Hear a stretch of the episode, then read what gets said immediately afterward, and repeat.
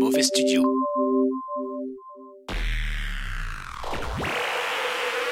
Accrochez-vous, ça va faire mal. Mauvais Journal. Frank Magic. Michel Tuttle. Hey, qu'est-ce que vous faites là, vous? Frank Magic. Michel Tuttle. Et qui sont les quatre cinglés que vous allez essayer d'entraîner là-dedans? Adieu. Mauvais Journal. Bonjour à toutes, bonjour à tous, bienvenue dans ce 46e Mauvais Journal. Je suis Franck Magic, Michel Tuttle est présentement absent, mais je ne suis pas seul puisque je suis en compagnie d'Alain Magic. Bonjour Alain. Bonjour Franck. Vous l'avez deviné, on a le même blaze, cet épisode est QLF, nous sommes Franck et Alain Magic. Alain, tu es intermittent du spectacle et passionné d'histoire. Exact. Alain m'a téléphoné l'autre jour à propos de l'épisode de la rentrée de la quatrième saison de Mauvais Travail, l'épisode 31. Dis donc Francky, t'as oublié ton engagement De quoi tu parles? Tu nous as fait la promotion d'un mauvais journal épisode 46, où tu nous lirais l'intégralité de la lettre de Benjamin Franklin à la ville de Paris, à propos du changement d'heure. T'as oublié? Écoute, En son hommage, Francky vous lira l'intégralité de sa fascinante lettre au Journal de Paris. Ce sera l'épisode 46 de notre podcast parallèle Mauvais Journal. Vrai. je me suis abonné, eh ben je te le donne Émile. Y a pas d'épisode 46 Oui, effectivement, j'ai un peu la flemme et puis j'ai un gros stage en ce moment et puis euh, je dois bosser sur le deuxième mauvais travail sur KLF. Je suis sur des gros dossiers. Oui, alors euh, justement, j'ai écouté le dernier épisode avec la pub pour ta cagnotte en ligne Kiss Kiss Frank Frank. Ça marche pas mal apparemment. Ouais, je vais bientôt pouvoir produire un rêve de Frankie à la hauteur de mes visions. Eh oui, très bien. Mais moi, j'ai bien écouté quand Michel a lancé la pub. On aimerait bien pouvoir, euh, par exemple, payer des cachets pour les prestations d'intermittents pour notre podcast. Ça tombe bien, je suis intermittent. Tu vois ce qu'il te reste à faire? Je te paye un cachet et tu me fais la lecture intégrale de la lettre de Benjamin Franklin à la ville de Paris? T'as tout compris, mon Francky. Et en bonus, je te ferai un petit recadrage historique au sujet de cette lettre, parce que j'ai l'impression que t'as pas été très loin dans tes propres recherches. Ok, j'achète. Nous voilà donc aujourd'hui dans le mauvais studio breton. Je dois préciser que ma source pour la fameuse lettre de Benjamin Franklin, c'est le site parislenéenlair.fr où on trouve la lettre intégrale qu'Alain va nous lire. De mon côté, j'ai fait mes propres recherches. Sur le site pour la science.fr, on trouve un article intitulé Heure d'été, le canular de Benjamin Franklin par euh, Jacques Gapaillard. Sur parislenéenlair.fr, il parle pas de canular. Tu l'as lu en entier la lettre? Ouais, je sais plus. Tu as lu les quatre propositions de règlement? Euh, je crois pas, non. Bon ben, Alain, que nous apprend cet article de Jacques Gapaillard sur pourlascience.fr Je vais synthétiser et citer directement quelques passages. Ok. Le 26 avril 1784, les lecteurs du journal de Paris découvrirent en première page, sous le titre Économie, une longue lettre anonyme adressée aux auteurs du journal et développant une idée tout à fait nouvelle.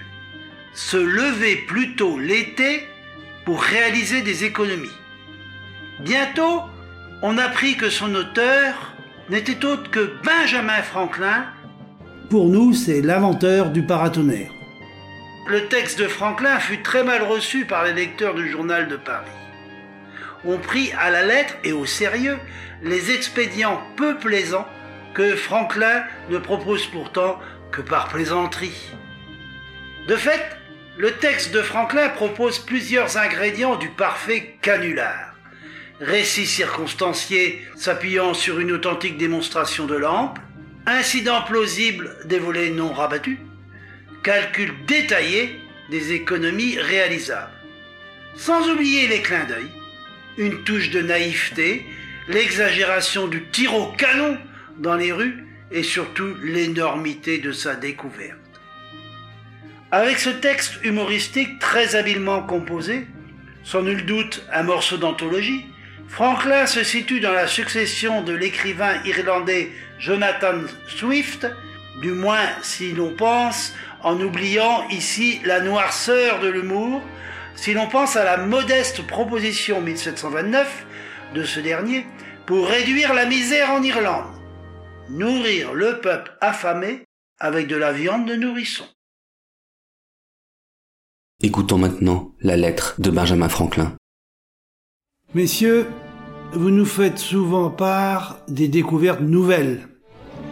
Permettez-moi de vous en communiquer une dont je suis moi-même l'auteur et que je crois pouvoir être d'une grande utilité.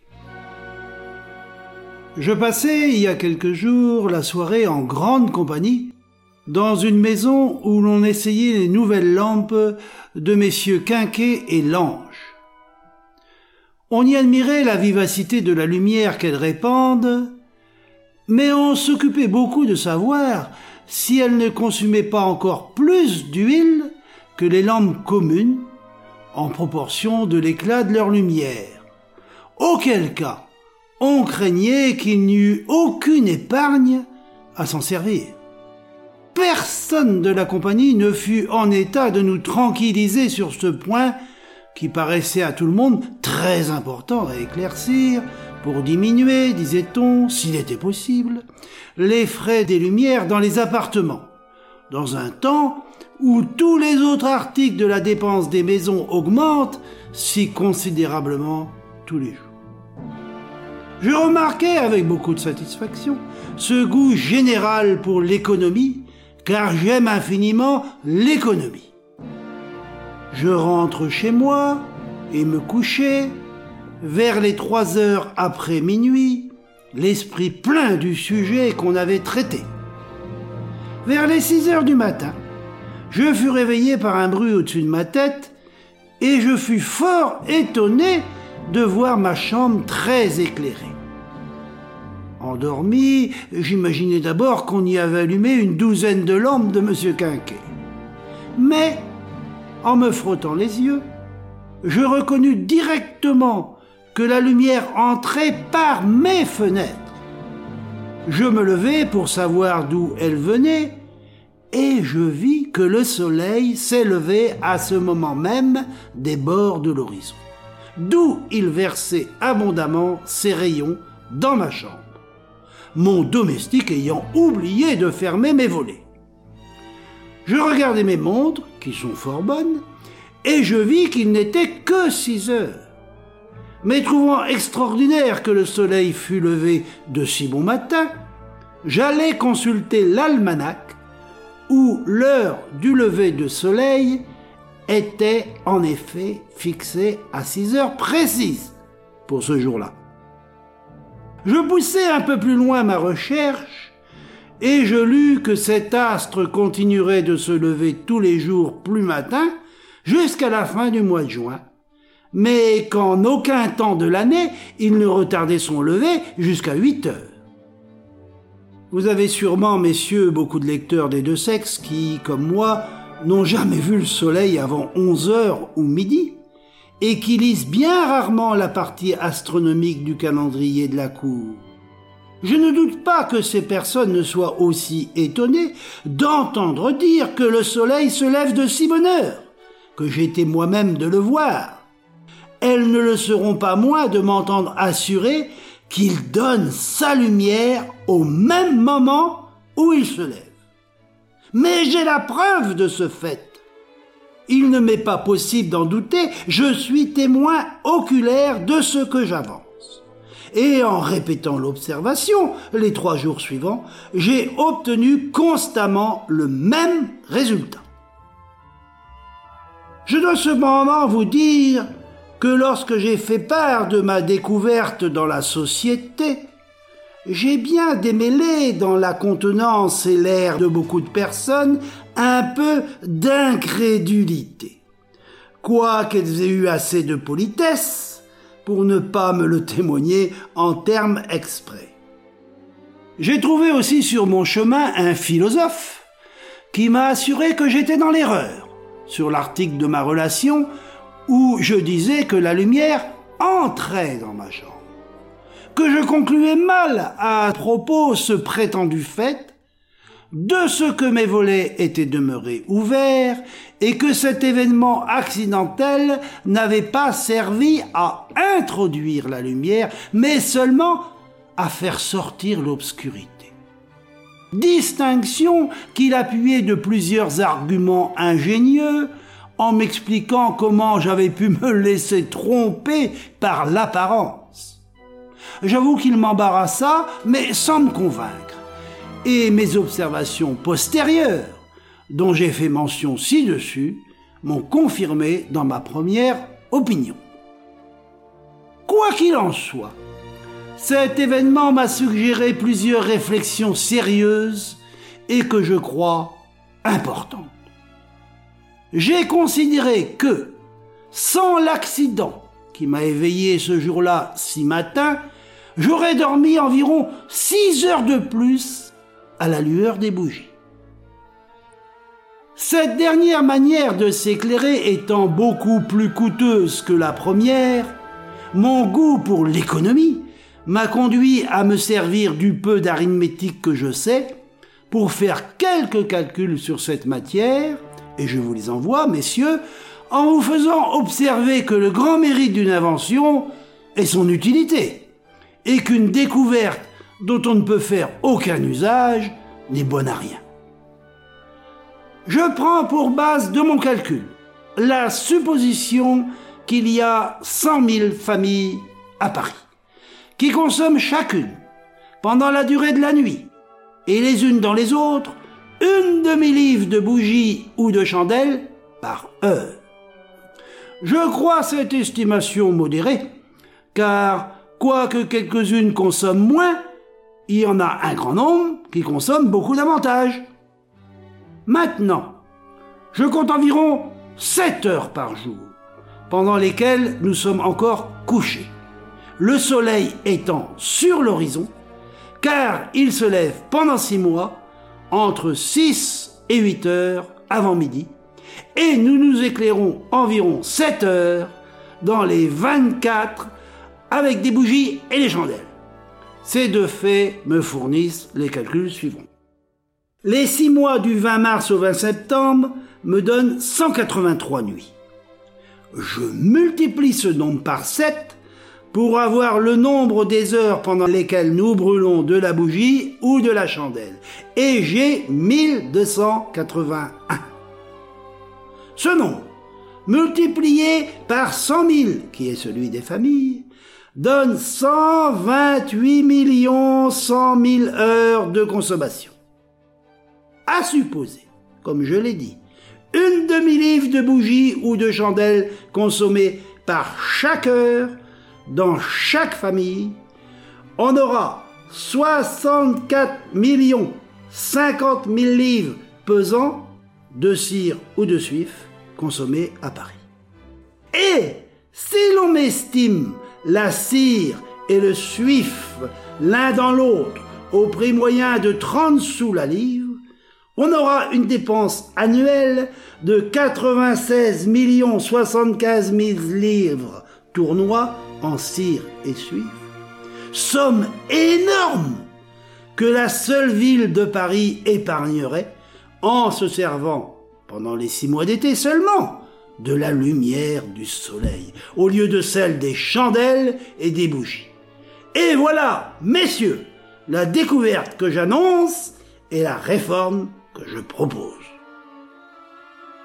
Je sais qu'on me dira que l'attachement aux anciennes habitudes est un obstacle invincible à ce qu'on adopte mon plan, qu'il sera plus que difficile de déterminer beaucoup de gens à se lever avant 11 heures ou midi, et que, par conséquent, ma découverte restera parfaitement inutile.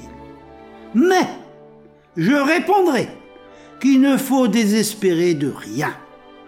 Je crois que toutes les personnes raisonnables qui auront lu cette lettre et qui par son moyen auront appris qu'il fait jour aussitôt que le soleil se lève, se détermineront à se lever avec lui.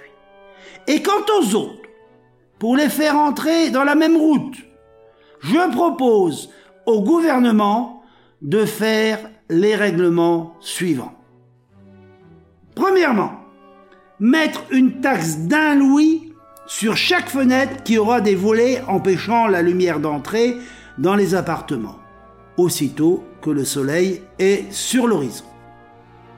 Deuxièmement, établir pour la consommation de la cire et de la chandelle dans Paris, la même loi salutaire de police qu'on a faite pour diminuer la consommation du bois pendant l'hiver qui vient de finir, placer des gardes à toutes les boutiques des ciriers et des chandeliers et ne pas permettre à chaque famille d'user plus d'une livre de chandelle par semaine.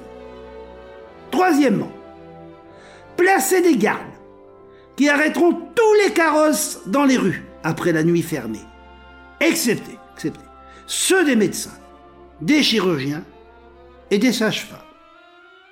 Quatrièmement, faire sonner toutes les cloches des églises au lever du soleil. Et si cela n'est pas suffisant, faire tirer un coup de canon dans chaque rue pour ouvrir les yeux des paresseux sur leur véritable intérêt. Toute la difficulté sera dans les deux ou trois premiers jours, après lesquels le nouveau genre de vie sera tout aussi naturel et tout aussi commode que l'irrégularité dans laquelle nous vivons. Car il n'y a que le premier pas qui coûte. Forcer un homme de se lever à 4 heures du matin. Il est plus que probable qu'il se couchera très volontiers à 8 heures du soir. Et qu'après avoir dormi 8 heures, il se lèvera sans peine à 4 heures le lendemain matin. L'épargne de cette somme de 96 75 000 livres tournois, qui se dépensent en bougies et chandelles, n'est pas le seul avantage de mon économique projet.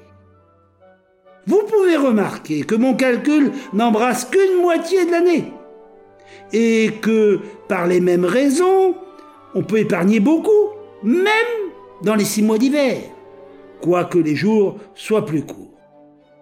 J'ajoute que l'immense quantité de cire et de suif qui restera après la suppression de la consommation de l'été rendra la cire et le suif à meilleur marché l'hiver suivant et pour l'avenir, tant que la réforme que je propose se soutiendra.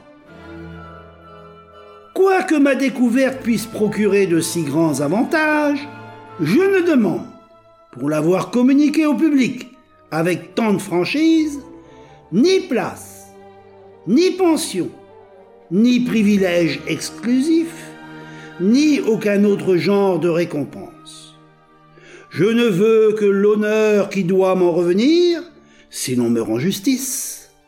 Je prévois bien que quelques esprits étroits et jaloux me le disputeront. Qu'ils diront que les anciens ont eu cette idée avant moi, et peut-être trouveront-ils quelques passages dans de vieux livres pour appuyer leurs prétentions. Je ne nierai point que les anciens ont connu, en effet, les heures du lever du soleil. Peut-être ont-ils eu, comme nous, des almanachs où ces heures étaient marquées, mais il ne s'ensuit pas de là qu'ils aient su ce que je prétends avoir enseigné le premier, qu'ils nous éclairent aussitôt qu'ils se lèvent. C'est là ce que je revendique comme ma découverte. En tout cas, si les anciens ont connu cette vérité, elle a été bien oubliée depuis, et pendant longtemps, car elle est certainement ignorée des modernes ou au moins des habitants de Paris, ce que je prouve par un argument bien simple.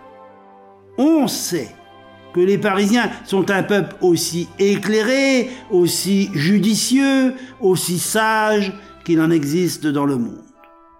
Tous, ainsi que moi, ont un grand goût pour l'économie et font profession de cette vertu. Tous ont de très bonnes raisons de l'aimer, chargés comme ils le sont des impôts très pesants qu'exigent les besoins de l'État. Or, cela posé, je dis qu'il est impossible qu'un peuple sage, dans de semblables circonstances, eût fait si longtemps usage de la lumière fuligineuse, malsaine et dispendieuse de la bougie et de la chandelle, s'il eût connu, comme je viens de l'apprendre et de l'enseigner, qu'on pouvait s'éclairer pour rien de la belle et pure lumière du soleil. Merci beaucoup Alain Magic pour cette lecture fort inspirée. Au plaisir. Et, et, et mon cachet? Oui, merci Alain, on va couper.